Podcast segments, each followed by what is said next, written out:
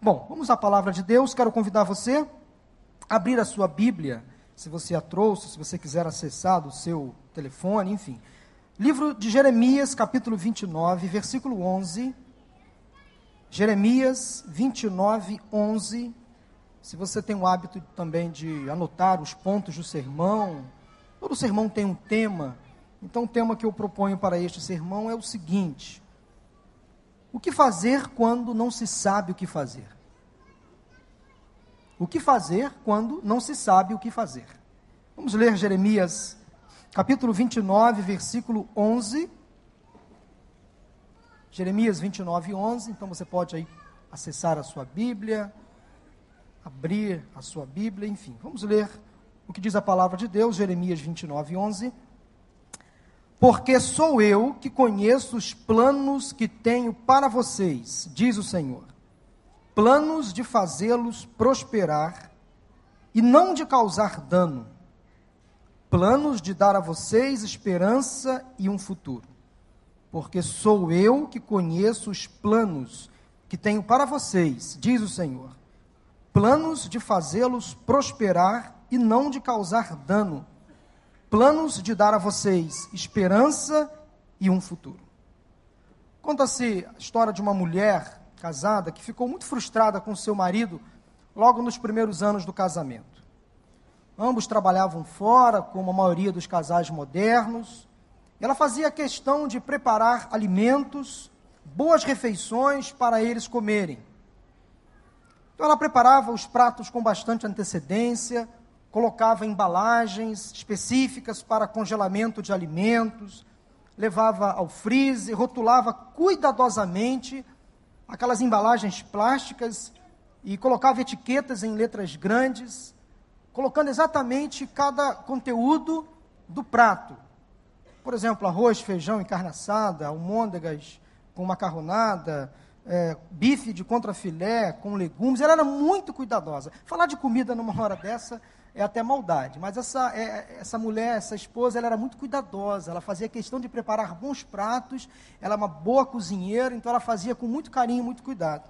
Mas quando ela ia perguntar ao marido o que ele queria para o jantar, depois de tanto trabalho, ele nunca tomava uma decisão, como a maioria dos maridos.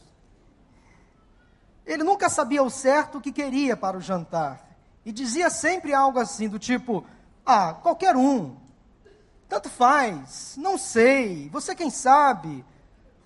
Coisas que muitos de nós respondemos quando não estamos prestando atenção e não valorizamos o trabalho, o esforço das nossas esposas. Então, já sem paciência, ela decidiu estocar no friso os alimentos etiquetados exatamente conforme o gosto do freguês. Naquele dia em diante, ela preparou um novo conjunto de etiquetas, com letras bem grandes, com o mesmo cuidado, ela preparava os alimentos, os pratos e colocava lá escrito nas embalagens: Ah, qualquer um. Tanto faz. Não sei. Você quem sabe? Eu não me importo. Qualquer coisa. O que você achar melhor. E não estou com fome. Esta mulher tinha planejado coisas boas para o seu marido. Tinha passado muito tempo preparando boas refeições, bons pratos, com muito carinho e cuidado, zelando pela boa alimentação do seu esposo e dela mesma, mas ele não parecia se importar com todo o cuidado, todo o carinho que ela tinha ao preparar os alimentos. No texto que lemos, Deus nos diz que havia preparado coisas boas para Israel. Ele disse: Eu sei os planos que tenho para você para vocês. Na verdade, Deus sempre planejou coisas boas para Israel, coisas que proporcionaria ao seu povo esperança, um futuro melhor. Mas o povo de Israel, rebelde, eles haviam se tornado então como aquele marido da ilustração que eu acabei de contar, que não se importava com o que a sua esposa cozinhava. O povo de Israel não levou o relacionamento com Deus a sério e agora eles estavam ali se contentando com as sobras de comida. O ano era 597 a.C. Deus estava julgando a nação de Judá. Os babilônios atacaram Jerusalém com força e levaram cerca de 3 mil israelitas cativos para um exílio na Babilônia. Então Jeremias, profeta de Deus, resolve então enviar uma carta aos seus conterrâneos exilados numa terra distante. Envia essa carta pela mão de dois amigos. Os destinatários eram então os líderes, os sacerdotes, alguns profetas que haviam no meio do povo, o rei Joaquim com a sua esposa e todo o povo que tinha sido então deportado pelo rei Nabucodonosor de Jerusalém para a Babilônia. Não sei se você é do tempo de se escrever cartas. Pasmem, eu tenho 42 anos, mas eu ainda sou do tempo que se escrevia cartas para a namorada. A Maura ainda tem algumas cartas e bilhetes que eu escrevia para ela na época quando éramos namorados. Porque havia aquela coisa de escrever cartas do próprio punho, parece que a expressão dos sentimentos era mais forte. Hoje em dia ninguém mais escreve cartas envia-se um e-mail, faz um WhatsApp, não é isso? É, é, manda um torpedo, às vezes para quem está do lado. A esposa está deitada na, na cama, só está virada para lá. Mas o marido está mandando torpedo para ela, se insinuando. Olha só que coisa. Parece que o mundo cresceu demais e as pessoas parecem que não têm mais contato. Mas é, é, muito bom, às vezes, resgatar. Eu sou do tempo também, lá na rua da, da casa onde meus pais ainda moram, que ficávamos esperando a hora do carteiro chegar. Porque o carteiro trazia cartas, não só cobranças, mas cartas, cartas de parentes que moravam longe, que traziam notícias, boas notícias, às vezes notícias ruins, mas havia uma expectativa quando o carteiro passava pela rua, naquele exato horário, e perguntávamos para o carteiro: tem carta aí? Tem carta para a gente? E era com muita expectativa que o carteiro balança, quando o carteiro balançava a cabeça dizendo, tem carta. E nós íamos ao encontro do carteiro e olhávamos as cartas, e quando era carta de parentes, minha mãe ficava feliz, meu pai também, para ler logo as notícias. Jeremias, preocupado com seus conterrâneos que estavam exilados na Babilônia, escreveu uma carta. Mas a carta não veio, o conteúdo da carta não veio do coração de Jeremias, veio do coração de Deus. Como profeta e homem de Deus, ele escreveu uma carta aos israelitas exilados na Babilônia, mas o conteúdo veio do coração de Deus.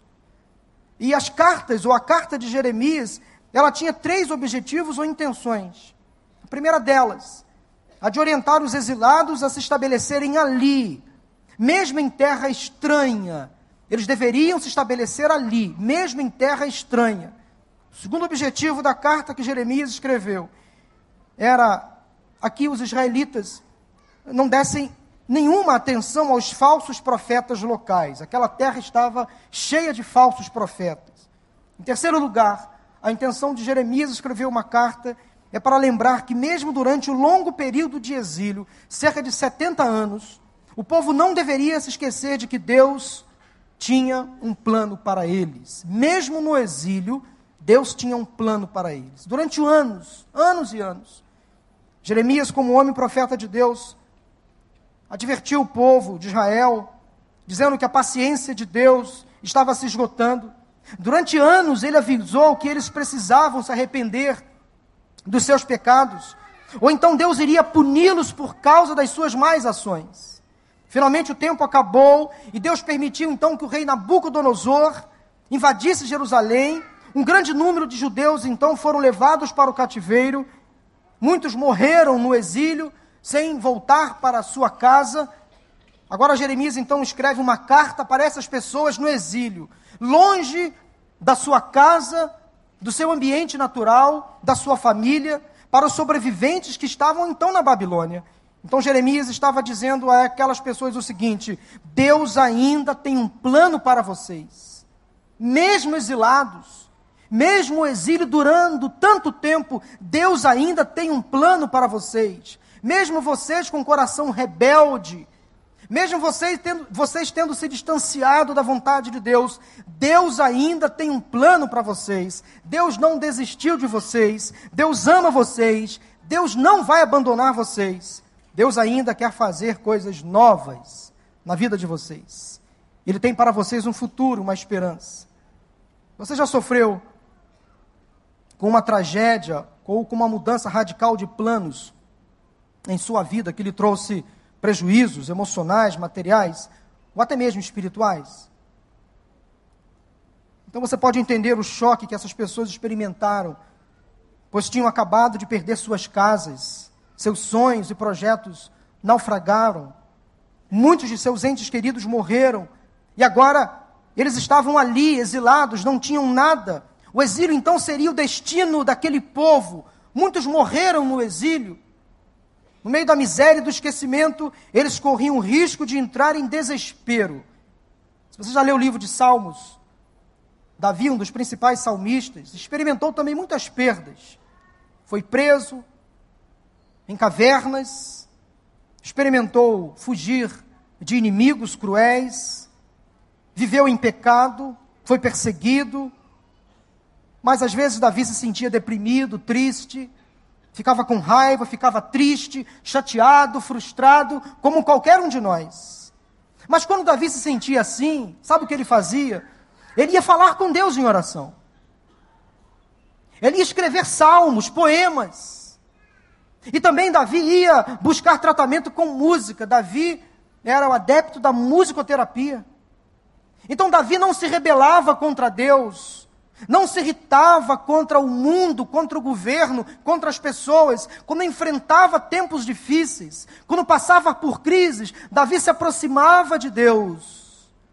Muitas pessoas, quando enfrentam situações difíceis, se afastam de Deus, culpam o Senhor, se rebelam contra tudo e contra todos se afastam da família. Muitas pessoas, em meio às lutas e aos exílios emocionais que se encontram, sofrem a tentação de atacar a Deus, de se afastar então dos entes queridos, de se aproximar do pecado, de flertar com as más companhias.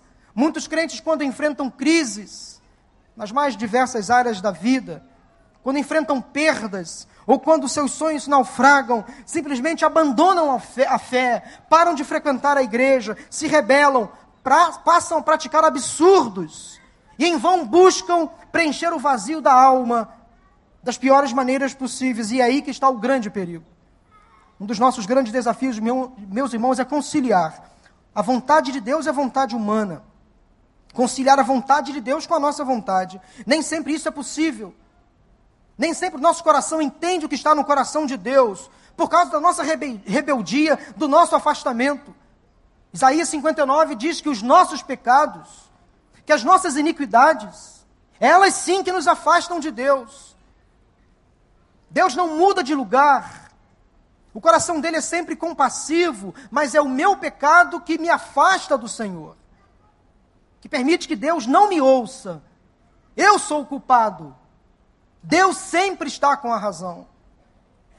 Deus nunca comete erros, ele nunca se engana, ele nunca se frustra, ele não é homem para mentir, quando cantamos, como cantamos aqui ainda hoje.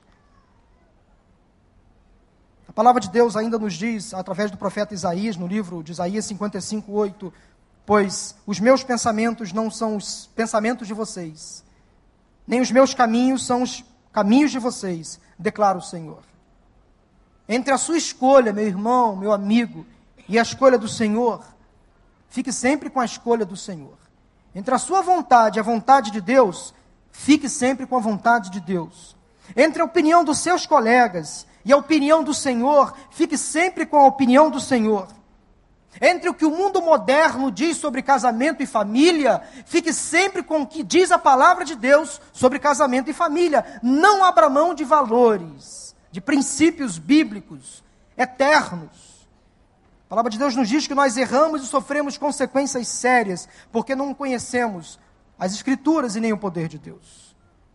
Quero aproveitar esse momento e fazer um alerta aos pais e principalmente aos adolescentes e jovens que estão aqui conosco, assistindo pela internet, aqueles que vão ingressar agora no ensino médio ou no ensino superior. Uma pesquisa realizada em 2010 nos Estados Unidos apontou que cerca de 60% dos jovens deixam a igreja após concluir o ensino médio ou a faculdade. Esse percentual é alarmante. Não fica muito distante dos nossos padrões brasileiros. Cerca de 60% de jovens evangélicos deixam de frequentar a igreja após a conclusão do ensino médio ou da faculdade. Muitos abandonam a igreja ao longo do caminho. E eu tenho exemplo disso na minha própria família. Eu tenho sobrinhos criados no evangelho, batizados na igreja, que se afastaram do evangelho, se afastaram da igreja, principalmente se rebelaram contra Deus, passaram a adotar práticas estranhas, ocultas, até ao chegar ao ponto de negar a existência do próprio Deus. Você acredita nisso? Nada contra o ensino, nada contra o meio acadêmico, mas é muito complicado para os nossos jovens o assédio que eles sofrem nos bancos escolares. Eu sei que há aqui muitos professores, educadores sérios, que levam um ensino a sério, mas nós precisamos sim perceber que os nossos filhos sofrem uma grande influência nos bancos escolares, de professores ateus, que não valorizam a família. Então, daqui a pouquinho, vamos ouvir dos nossos filhos, da boca deles, expressões do tipo: não preciso de Deus, eu não preciso de igreja, afinal de contas, eu não, nem sei se Deus realmente existe.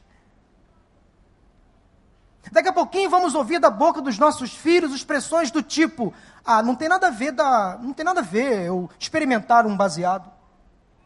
Todo mundo faz." Vamos ouvir deles também expressões do tipo: "Nada a ver transar antes do casamento. Todo mundo faz, é normal. Lá na faculdade, isso é comum." Manter a virgindade para o menino e para a menina é coisa ultrapassada nos padrões modernos. Mas não é o que a Bíblia diz. Nós não podemos negociar o inegociável. Fumar maconha, um baseado, é comum. Em muitas faculdades, universidades, a droga, as drogas rolam soltas. Ali naquele ambiente acadêmico, nas repúblicas, no campus. Nós precisamos, como igreja, estar alertas. Portanto, amanhã, em muitas faculdades, é o início do ano letivo. Algumas faculdades vão voltar na outra semana, mas via de regra amanhã é o dia que se inicia muitas, em muitas escolas e faculdades o ano letivo. Pai e mãe, consagra a vida acadêmica do seu filho. Ore por ele. Adolescente, jovem, você que está sentado mais naquela banda ali, alguns espalhados, cuidado com as más influências. As más conversações corrompem os bons costumes. Não abra mão dos valores que vocês acreditam. Vocês serão bombardeados o tempo inteiro. Serão atacados por defenderem a fé em Jesus Cristo, mas não abram mão em nome de Jesus. Não abram mão. Vão sofrer humilhações, vergonhas, vão ser ridicularizados. Não abram mão da fé de vocês. Eu é que sei, diz o Senhor, o plano que eu tenho para vocês. Confiem no Senhor. Não abram mão do Evangelho de Cristo, da família de vocês, dos pais. Não abram mão. Eu é que sei, diz o Senhor, o plano que eu tenho para vocês. Planos para fazê-los prosperar para dar a vocês um futuro, uma esperança. Não joguem fora, não rasguem o plano que Deus, com muito carinho e cuidado, desenhou para vocês. Deus tem um plano maravilhoso para a vida de todos vocês. Não abram mão deste plano. Ele é magnífico, tremendo. Entendam isso. Cuidado com as más companhias. Não negociem valores. A Babilônia é um retrato do mundo em que vivemos. Deus não nos chama a fazermos concessões em termos de fé religiosa, mas insiste em relacionamentos corretos na família e na comunidade. Precisamos orar pelo bem-estar físico, emocional e espiritual dos nossos adolescentes e jovens, para que cumpram o que diz a palavra de Deus em Romanos 12, 2. moldar e transformar esta sociedade sem abrir mão dos princípios estabelecidos pela palavra de Deus. Há pessoas que tentam encontrar um substituto para Deus, entender e praticar a vontade de Deus nem sempre é uma coisa fácil, agradável, e nós somos tentados o tempo todo a procurar outras fontes, a buscar conforto, esperança, resposta em outras divindades, em outros recursos. O povo de Israel se viu tentado em meio ao exílio a buscar ajuda extra, deixaram de confiar no Senhor. Olha o que diz Jeremias 29, 8 e 9, preste atenção. Porque assim diz o Senhor dos Exércitos, o Deus de Israel: Não deixem que os profetas e adivinhos que há no meio de vocês os enganem. Não deem atenção aos sonhos que vocês os encorajaram a terem. Eles estão profetizando mentiras em meu nome eu não os enviei, declara o Senhor.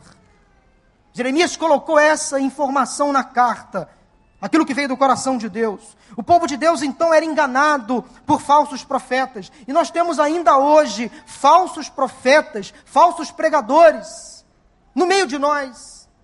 Só você ligar a televisão, por exemplo.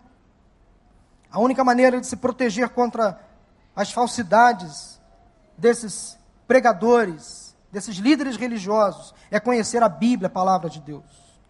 Mas quem eram esses adivinhos? Eram pessoas que praticavam a arte da adivinhação, que previam o futuro das mais diversas maneiras, e hoje em dia há muitos que não abrem, não abrem mão da astrologia, não saem de casa sem consultar o horóscopo, recorrem às cartas de tarô, dão umas escapulidas às sessões espíritas, buscam conselhos com mortos, Há pessoas que frequentam as nossas igrejas, não esta igreja, esta aqui não. Mas pessoas que frequentam igrejas que fazem isso. Num dia recorrem ao horóscopo, na outra fazem uma simpatia. Depois vai lá bater tambor, é, bate o tambor. Vai lá consultar num centro de mesa branca e depois vem para a igreja pedir a bênção de Deus. Tem gente assim que acha que essas portas aqui é, uma, é um centro de ajuda espiritual, como qualquer um outro. Não sabem estabelecer diferenças entre o que diz a palavra sobre essas práticas. Deus sempre condenou este tipo de prática, desde o Velho Testamento ao Novo. Deuteronômio 18, 10 a 12 nos adverte o seguinte: preste atenção. Não permitam que se ache alguém no meio de vocês que pratique adivinhação ou se dedique à magia, ou fala presságios, ou pratique feitiçaria, ou faça encantamentos, que seja médium, consulte os espíritos ou consulte os mortos. O Senhor tem repugnância por quem pratica essas coisas. Repugnância. Os mentirosos que praticam adivinhação, eles podem dizer coisas que você quer ouvir, que você precisa ouvir. Eles podem até mesmo prever as coisas que você realmente precisa, e coisas que realmente vão acontecer na sua vida. Mas saiba e entenda uma coisa: Deus não manda pessoas assim para falar com você. Não importa o que as pessoas vão lhe dizer, você não vai encontrar satisfação em suas profecias, que às vezes viram profetadas. Você não vai encontrar esperança duradoura em suas palavras. E o seu futuro não vai melhorar por causa de suas palavras mentirosas. As palavras dessas pessoas são como algodão doce. Você lembra do algodão doce? Já comeu algodão doce? Já experimentou algodão doce? Você dá uma mordida e tudo se desfaz na sua boca. É bonito por fora, mas sem conteúdo por dentro. Ele se evapora na sua boca. Da mesma forma, as palavras desses falsos profetas, adivinhos mentirosos, elas são bonitinhas, atraentes, chamam a sua atenção, mas não há nada de consistente nelas, não vem de Deus. Cuidado, não há substância alguma, não há alimentação, não há satisfação final. Pode ser gostoso apenas por um breve momento, mas não, dá, não vai dar a você o que você realmente precisa. Não vai dar a você um futuro e uma esperança. Há uma razão pela qual as pessoas vão olhar para esses falsos mestres, espiritualistas de plantão, porque elas querem uma solução imediata, rápida para os seus problemas. Tudo tem que ser resolvido aqui, agora, para ontem, o mais rápido possível. Elas marcam hora e querem respostas. Estão olhando para as fontes alternativas porque estão esperando por uma solução rápida. O fast food da fé.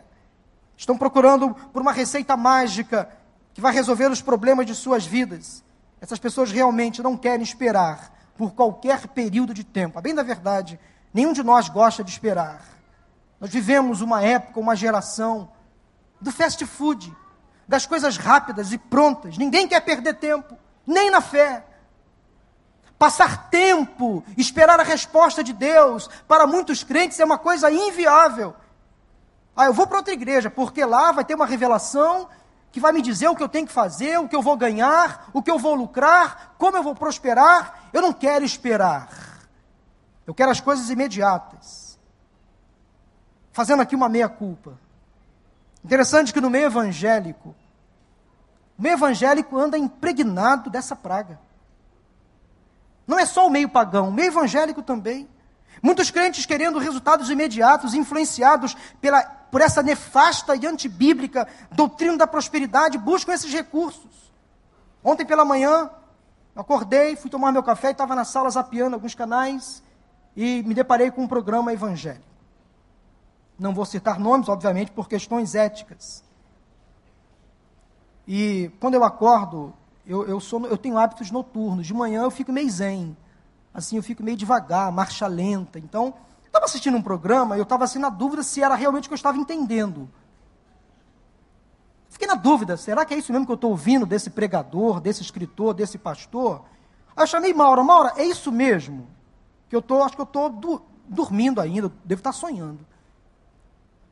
Aquele pregador estava me prometendo, porque eu era o telespectador, que eu em 58 dias receberia uma bênção se eu depositasse uma oferta de 58 reais, mas não seria uma, teria que ser 12 ofertas de 58 reais. E se eu fosse fiel, se eu tivesse fé para depositar 58 reais em 12 meses, depois desse período, eu receberia uma bênção. Eu fiquei meio confuso, será que será que eu estou dormindo ainda? É isso mesmo que esse pregador da palavra está me dizendo à luz da Bíblia? Será que a minha Bíblia mudou? E depois a, a, o valor da oferta subiu para R$ 8.500. Aí mudou o patamar da bênção. Se você ofertar R$ 8.500, depois de um período de um tempo, você vai ser abençoado. Eu falei, o que está acontecendo com o meio evangélico? Para o mundo que eu quero descer. Que negócio é esse? Que fé mercadológica é essa? Quem é essa pessoa? Um mercadante da fé? Que negocia a fé dessa forma? Será que eu, ele crê no mesmo Deus que eu creio? Que é capaz de abençoar a pessoa por conta de 58 reais? Há um tempo atrás era 900. Agora virou 58 reais. Em 12 simbólicas, mensalidades. E de, somente depois a bênção virá, viu? Deus é um Deus que cumpre a promessa, no tempo certo. Marca a hora para abençoar e abençoa. Depois das 12 suaves prestações, que nem Casas de Bahia, né? Aí o produto chega na sua casa. Eu fiquei pensando, meu Deus, aonde estamos chegando? Erramos porque não conhecemos as Escrituras e nem o poder de Deus. Precisamos, meus irmãos, ter muito cuidado com essas coisas. A nossa fé não pode ser negociada. A bênção de Deus não é troca, não é escambo. Deus abençoa porque Ele tem um coração generoso. Ele é o Deus da graça, abençoa quem Ele quer. Não exige de você nenhuma oferta, nenhum sacrifício. O que você tem que fazer é obedecer. Obedecer é melhor do que sacrificar.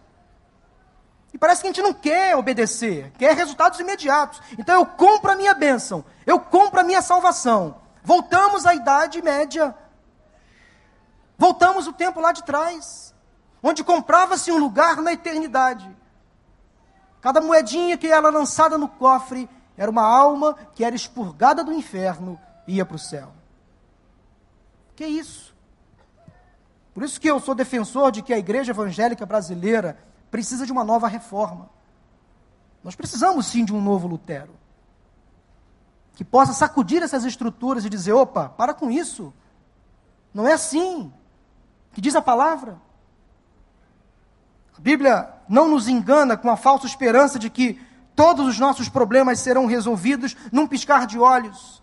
Deus nunca mente para nós. Ele disse então aos israelitas: Vocês não estão indo para um exílio rápido, temporário. A minha promessa se cumprirá, mas não agora. Vocês deverão esperar. Olha o que o Senhor disse ao povo em Jeremias 29, 10. Quando se completarem 70 anos na Babilônia, eu cumprirei a minha promessa em favor de vocês, de trazê-los de volta para este lugar. Vocês deverão ficar aí por pelo menos 70 anos no exílio. Enquanto permanecerem no exílio, diz o texto, Jeremias 29, 5 a 7, construam casas, habitem nelas, plantem jardins, comam de seus frutos, Casem-se, tenham filhos e filhas. Escolham mulheres para casar-se com seus filhos e deem as suas filhas em casamento, para que também tenham filhos e filhas. Multipliquem-se e não diminuam. Busquem a prosperidade da cidade para o qual eu os deportei e orem ao Senhor em favor dela, porque a prosperidade de vocês depende da prosperidade dela. A bênção na vida de vocês vai abençoar a cidade de vocês. Meu irmão, você é uma pessoa sendo abençoada por Deus, próspera espiritualmente, você vai fazer prosperar as pessoas que estão ao seu redor. A sua família será abençoada. Os seus colegas de trabalho, idem. Lá na faculdade, da mesma forma. O seu prédio vai ver em você a glória do Senhor. Seja próspero espiritualmente, porque as pessoas ao redor serão abençoadas. Em outras palavras, o que Jeremias estava dizendo ao povo era o seguinte: acostumem-se com a Babilônia, porque vocês vão ficar aí por um bom tempo. Portanto, Jerusalém, só daqui a 70 anos. Os 70 anos precisam ser bem aproveitados. Somente quando o povo restabelecesse então um relacionamento fiel com Deus, receberia então o cumprimento da promessa. Você quer ser abençoado? Em todas as áreas da sua vida, seja obediente ao Senhor. Tenha relacionamento com Deus. Não abra mão de ter comunhão com Deus. Não seja um crente Raimundo. Aquela coisa do um pé na, na igreja e outro no mundo, vai lá, vem cá, aquela coisa meio barro, meio tijolo, meio insossa. Assuma o seu papel de cristão. Levante a bandeira da fé. Porque Deus não deu então uma solução rápida para os problemas de Israel. Porque isso é tão importante. Porque Deus, como num, como num estalar de dedos, não tirou o povo do exílio. O que o Senhor quer nos ensinar aqui, porque virá o tempo, se é que ele não chegou para você, que você vai encontrar-se em meio a dificuldades, a lutas, a prisões emocionais, a exílios, a lutas, crises, perdas, e você vai exigir de Deus para tirá-lo logo da situação. Mas nem sempre isso vai acontecer. Deus propositalmente vai deixar você no sofrimento na angústia, porque Ele sabe o plano que Ele tem para você. A sua vida está nas mãos dele. Ele não vai abandonar você, não vai deixar você as mínguas, a miséria. Eu sei que planos tenho a vosso respeito. Eu sei, diz o Senhor. Confie no Senhor. A luta está difícil, meu irmão. Está difícil, a dor a dor da perda, a dor do fracasso. Segura, segura a onda, tenha calma, muita calma nessa hora. Está difícil superar a dificuldade se você tem a sua vida entregue no altar do Senhor, se você não saiu do lugar da bênção, Deus diz para você: Eu sei os planos que eu tenho para você. Eu sei porque você está passando por isso. Eu sei. Então você pode começar a ter dúvidas na sua mente. Será que Deus se importa comigo? Será que Deus sabe que eu estou aqui? Será que Ele se esqueceu de mim? Talvez essa fé em Cristo não é coisa para mim. Quero terminar contando uma das histórias mais emblemáticas do Antigo Testamento sobre a vida de José do Egito. Ele era o filho de ouro, queridinho do papai Jacó. Seu pai o amava mais do que seus outros onze irmãos. E ele passou então a ser invejado e odiado por isso. O filhinho preferido do papai. E o pior, os seus irmãos passaram a entender que Deus também tinha uma certa ligação de preferência com José. Pronto. Bastou para os seus irmãos tramarem logo tirar José do circuito. Deus deu a, a, a José o dom de interpretar sonhos. E ele, de forma não muito sábia, compartilhou com seus irmãos o sonho que tinha recebido de Deus. Aquilo invejou o coração dos seus irmãos, trouxe confusão à sua família, mas Deus, com certeza, disse a José: José, eu tenho um plano para você. Eu tenho um plano para a sua vida. Você vai ser um homem de grande importância. Na verdade, você vai ser tão importante que até mesmo a sua família vai se curvar diante de você, José. José, eu sei que pensamentos tenho a seu respeito, José. A primeira oportunidade que os irmãos tiveram, trataram logo então de dar um fim a José. Eles jogaram o menino num poço e pretendiam matar aquele menino, seu próprio irmão. Mas aqueles irmãos mais velhos de José, principalmente o irmão Rubem, disse: Não, não vamos matá-lo, seria crueldade demais matar o nosso próprio irmão, vamos vendê-lo como escravo. Aí sim teremos uma justificativa, vamos vendê-lo como escravo. Os comerciantes vão comprá-lo. Então José é um homem que recebeu a promessa de Deus, de que Deus teria um plano para a sua vida, agora era vendido como escravo no Egito, a uma terra distância, e foi morar num palácio de um homem chamado Potifar. Isso não está certo. Como é que Deus tem um plano para a vida de uma pessoa e manda essa pessoa para uma prisão? Mas Deus estava com José. Isso não deveria ter acontecido. José era um bom garoto, um bom menino, não merecia o que estava sofrendo. Eu sei que pensamentos tenho a vosso respeito. Sou eu que conheço os planos que tenho para você, diz o Senhor. Lá no Egito, o drama de José continuou preso. Deus continuou usando José, ele interpretou sonhos de prisioneiros. A fama começou a circular no palácio. O próprio Faraó pediu que José interpretasse os sonhos dele. José foi içado a uma figura, uma função importante na casa de Potifar. Ele foi tentado, seduzido pela mulher de Potifar, não cedeu às tentações, foi ridicularizado. E a história você conhece muito bem. José foi condenado por ter, talvez, insinuado para a mulher de Potifar o que não fez. Isso custou um alto preço a José. Passou 17 anos preso. 17 anos preso. Mas Deus sustentou José durante todo aquele tempo. Deus honrou José no tempo certo.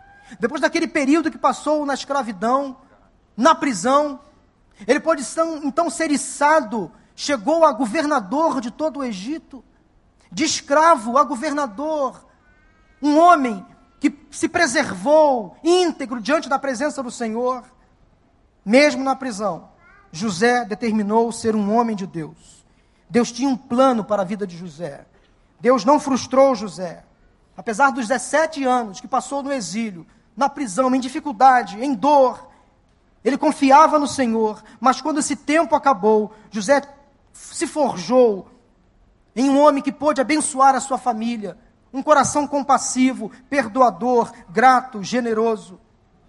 Mas como poderia José permanecer fiel todos esses anos, sofrendo injustiça, calúnias, humilhações, rejeições, maus tratos? Como ele pôde fazer isso?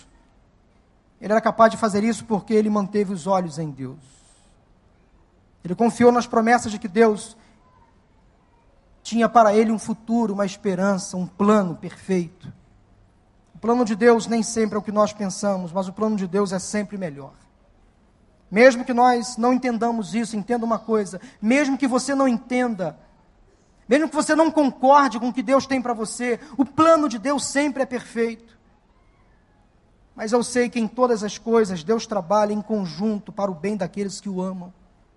Eu sei que quando Deus fecha uma porta, Ele abre outra. Sei que Deus está trabalhando através de todos os eventos da minha vida para me fazer mais e mais dependente de Cristo.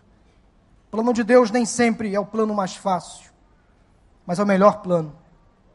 Deus sabe os planos que Ele tem para você. Tenha esperança de que aquele que começou em você a boa obra vai completá-la até o dia de Cristo Jesus. Quando Jesus voltar, aí sim você pode usufruir de todas as benesses que a Bíblia fala. Não espere muitas coisas para este mundo. Não estou aqui fazendo apologia à dor, ao sofrimento, nada disso. Mas não espere para este mundo aquilo que você um dia vai receber no céu. Pregamos pouco sobre a eternidade, cantamos muito pouco sobre o céu, mas precisamos às vezes lembrar que Jesus vai voltar e vai nos levar para o seu reino. Mas se a volta dele acontecer depois da, do meu encontro com ele, amém, melhor ainda. Estaremos com o Senhor, estarei com o Senhor. Você precisa ter a esperança de que Deus um dia vai terminar o trabalho que está fazendo em sua vida. Esse trabalho só será concluído na eternidade. Você passa por lutas, por dificuldades, por angústias, por sofrimentos. Você vive um exílio que parece não ter fim. Eu sei, diz o Senhor. Eu sei que planos tenho a vosso respeito. Planos de paz, para dar a vocês um futuro, uma esperança. Não fique mais ansioso, preocupado, dizendo: será que Deus esqueceu de mim? Será que Deus fechou a porta e me deixou trancado num quarto escuro e levou a chave? Não. Você é filho amado de Deus. Deus não vai abrir mão de você. Se sua vida está entregue nas mãos do Senhor, descanse em Deus. Ele tem o melhor para você. Pois eu bem sei os planos que tenho para você. Deus tem bons planos para você. Talvez a vida não está indo do jeito que você quer. Talvez você precise de respostas nesta noite. Mas a palavra de Deus é: eu sei os planos que eu tenho para você. O que fazer quando não se sabe o que fazer? É confiar no Senhor. Sabendo que Deus está no controle absoluto de todas as coisas. Eu pedi o pastor Júnior para cantar esse louvor que ele vai cantar agora, que era uma música que embalou a minha adolescência durante muito tempo. Eu encontrei grandes verdades nesta música que será cantada agora, uma música antiga, é do meu tempo de adolescente, do grupo Milad. Se você é do meu tempo, cante, que você vai encontrar verdades tremendas nesta música. Louvemos ao Senhor.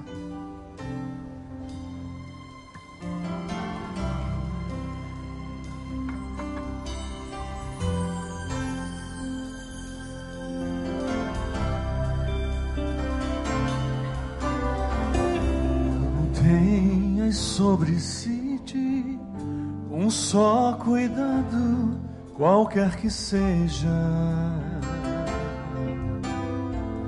Pois um, somente um, seria muito para ti. É meu, somente meu todo trabalho e o teu trabalho é descansar em mim. É meu, somente meu todo trabalho. E o teu trabalho é descansar em mim.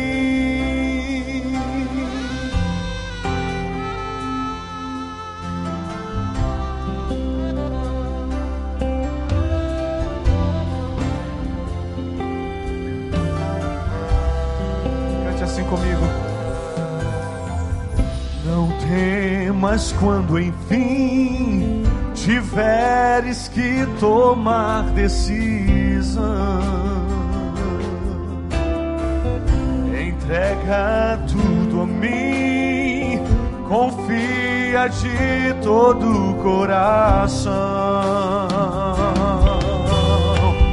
É meu, somente meu, todo trabalho.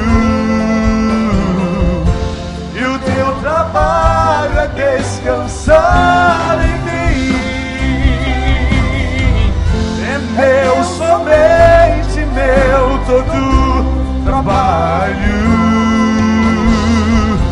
E o teu trabalho é descansar em mim. Queria orar nesse momento por você entrou aqui talvez hoje se sentindo esquecido por Deus, abandonado, lá no exílio, numa prisão distante, fria, escura, sem graça.